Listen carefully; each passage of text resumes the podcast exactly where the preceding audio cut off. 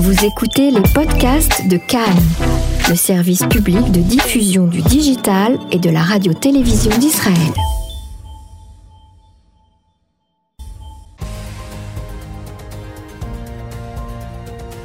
Le Flash Info de Cannes, la radio publique israélienne, présenté par Emmanuel Hadar. Mesdames et messieurs, shalom au micro Emmanuel Ada. Voici le flash d'info de la mi-journée dont voici les principaux titres. Suite aux intempéries en Israël, deux morts supplémentaires sont à déplorer. Remaniement ministériel dans un gouvernement provisoire. Manifestation contre l'antisémitisme en France et aux États-Unis.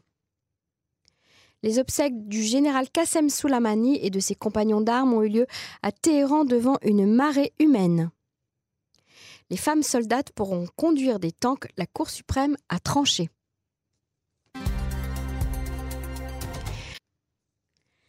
Un homme de 71 ans a été retrouvé mort après que sa voiture a été emportée par la crue dans la ville de Benyamina, dans le nord d'Israël. L'homme, identifié dans les médias sous le nom de Eran Erstadt, a été extrait de sa voiture par les secouristes qui ont prononcé sa mort sur place. Les autorités étaient également à la recherche dans la nuit de dimanche à lundi d'un homme âgé d'une quarantaine d'années. Son corps a finalement été retrouvé lundi matin. Originaire d'Arara, il a été identifié comme étant Ali Akbaria, âgé de 47 ans. Les pluies se sont interrompues aujourd'hui sur le pays avant de reprendre dès demain. Des pluies records ont été enregistrées dans certaines zones du centre d'Israël avec des précipitations torrentielles qui ont inondé les rues et ont fait sortir les rivières de leur lit. Selon Ynet, 71 mm de pluie sont tombés sur Tel Aviv en seulement deux heures, presque la moitié de la quantité moyenne de pluie en un mois. Le Premier ministre israélien Benjamin Netanyahu s'est dit être profondément choqué après le décès tragique des deux jeunes gens qui ont péri noyés samedi dans un ascenseur de parking après le déferlement de pluie sur Tel Aviv.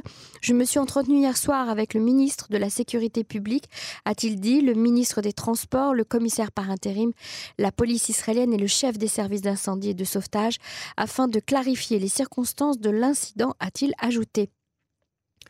Dans le même temps, les résidents du sud de Tel Aviv ont fustigé les autorités locales, affirmant que la municipalité a ignoré leurs plaintes multiples liées aux infrastructures défectueuses, tandis que la mairie, selon eux, n'a pas jugé utile de nettoyer les canalisations d'écoulement bouchées par de nombreux débris dus aux nombreux chantiers dans cette zone de la ville.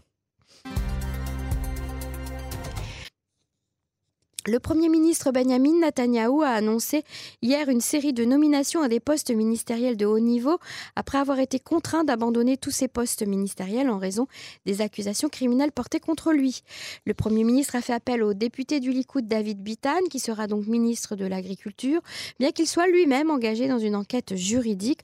En mars dernier, la police a recommandé qu'il soit inculpé de multiples chefs d'accusation, dont corruption, fraude et blanchiment d'argent. Ont également été promus la députée du Likoud Sipi Otoveli, qui a été nommé au poste de ministre des Affaires de la Diaspora, et le député chasse Yitzhak Cohen, qui a été nommé ministre du Logement en remplacement de la députée Koulanou Ifat Chassa Biton, qui a été, elle, promue à la tête du ministère des Affaires sociales. Les réactions du camp adverse ne se sont pas faites attendre. En réponse à la nomination de Bitan, le parti Carole Lavan a déclaré que le gouvernement Netanyahou est en train de se transformer en organisation criminelle, je cite. Le camp démocratique a également réagi. Dans un communiqué, le ministère de l'Agriculture n'est pas un prix à remettre aux politiciens corrompus, ont-ils déclaré. Le parti Israël Beitenu a, lui, dans son viseur les partis religieux et a critiqué Benjamin Netanyahu pour avoir nommé Cohen du parti Chasse à la tête du ministère du Logement. Il ne suffisait pas que Chasse détienne le ministère de l'Intérieur par lequel il transfère des fonds aux villes ultra-orthodoxes au détriment des villes de la périphérie, a déclaré le parti. Désormais, le ministère du Logement transférera également des terres agricoles aux municipalités ultra-orthodoxes. Fin de citation. Suite à la demande d'immunité de Benjamin Netanyahu, le président Rivlin a réagi lors d'une conférence organisée par le quotidien Yediot Aharonot. Je n'aurais pas cru que Netanyahu demanderait l'immunité, a-t-il déclaré. Il avait accepté le principe d'une mise en congé de ses fonctions en cas d'inculpation et donc je ne pensais pas qu'il demanderait l'immunité, expliquait le président. Le conseiller juridique de la Knesset, Eyal Inon, a donné hier son avis favorable pour la création d'une commission qui décidera d'octroyer ou pas l'immunité au Premier ministre Benjamin Netanyahu. Dans le même temps, la liste blanc-bleu a affirmé avoir le soutien d'une majorité de députés pour convoquer une telle commission Il revient à présent au président euh, de la Knesset, Yuli Edelstein, qui est membre lui-même du Likoud, de donner son accord à la formation de ce comité. La lutte contre l'antisémitisme continue en France et également aux États-Unis où de grandes manifestations ont eu lieu pour protester. Ce sont des dizaines de milliers de personnes qui se sont rassemblées dans le sud de Manhattan dans la matinée d'hier pour défiler massivement contre l'antisémitisme suite à une série d'incidents violents qui ont pris pour cible la communauté juive de la ville. Venant également de Cleveland ou de Boston, les manifestants se sont retrouvés à Foley Square avant la marche prévue vers Columbus Park en empruntant le pont de Brooklyn. À l'arrivée du défilé, ils ont affiché leur solidarité avec les victimes des attaques de Monsey, de Jersey City et de Brooklyn. Un second rassemblement était organisé au même moment devant le siège de l'agent juif pour Israël dans le centre de Jérusalem par la communauté américaine. Le Premier ministre Benjamin Netanyahu a fait part de son soutien à la manifestation de New York via un tweet. Autre rassemblement à Paris, cette fois, plusieurs milliers de personnes se sont rassemblées hier ainsi qu'à Marseille pour réclamer justice pour Sarah Halimi. La décision de justice de ne pas juger l'assassin de Sarah Halimi a provoqué la colère des partis civils et des représentants de la communauté juive. Justice pour Sarah ont scandé plusieurs centaines de manifestants réunis. Place de la République à Paris, tandis que d'autres venus en scooter et en moto faisaient retentir leurs klaxons. Autour du socle de la statue de la République, une banderole proclamait Sarah tuée car juive. En France toujours, l'assaillant de Villejuif, qui a fait un mort et deux blessés, a été identifié comme étant Nathan, âgé de 22 ans, né en Seine-Saint-Denis. Il s'était converti à l'islam en mai 2017, selon la procureure de Créteil. Il souffrait de troubles psychologiques et était suivi, selon sa mère.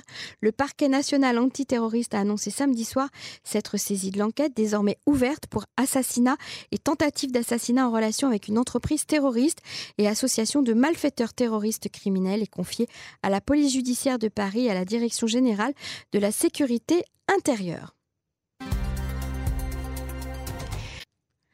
Une marée humaine a accompagné hier à Téhéran les cercueils du général Qassem Soleimani et de ses compagnons d'armes tués par une frappe américaine en Irak. Figure charismatique en Iran, le général Soleimani était le chef de la force CODS, unité d'élite chargée des opérations extérieures des gardiens de la Révolution et à ce titre l'architecte de la stratégie de la République islamique au Moyen-Orient. Sa propre fille, la fille de Soleimani, Zénab, a déclaré que le martyr de son père entraînera un regain de résistance et fera trembler l'Amérique et Israël. Fin de citation. Présent à Téhéran, le chef du bureau politique du Hamas palestinien, Ismaël Haniyeh, a électrisé lui aussi la foule. Depuis la mort du général Soleimani, le monde entier redoute une grave escalade.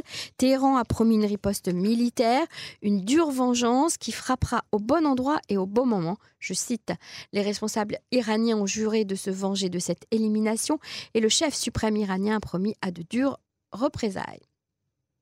Alors que les rappels à la désescalade à la retenue émanant de nombreuses capitales dans le monde, le président américain Donald Trump a déclaré Si l'Iran fait quoi que ce soit, il y aura des représailles majeures, a-t-il lancé dimanche. Les États-Unis ont sélectionné 52 sites en Iran et les frapperont très rapidement et très durement si la République islamique attaque du personnel ou des sites américains, a averti le président Donald Trump.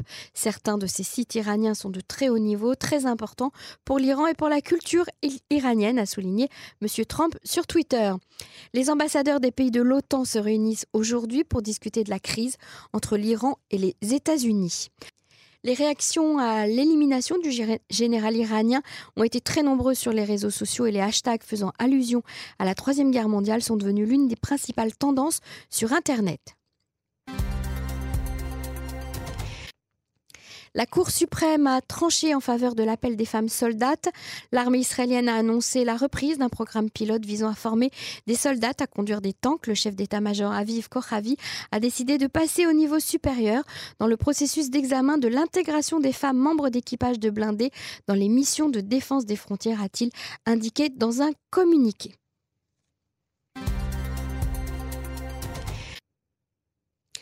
Et voilà, c'est la fin de ce flash d'infos de la mi-journée. La météo à Haïfa, il fait 15 degrés en journée, à Tel Aviv 17, 13 degrés à Jérusalem, 17 à Beersheba et 17 à Eilat. Mais tout le pays est ensoleillé. Les pluies sont attendues pour demain. Nous nous retrouvons ce soir à 21h sur Cannes en français sur le 101.3 FM de 21h à 22h. Et bien sûr, vous pouvez réécouter toutes nos émissions et nos podcasts sur notre page Facebook Cannes en français ainsi que sur le site de Cannes www.cannes.org.il. C'était Emmanuel Ada avec vous. Merci d'avoir été à l'écoute.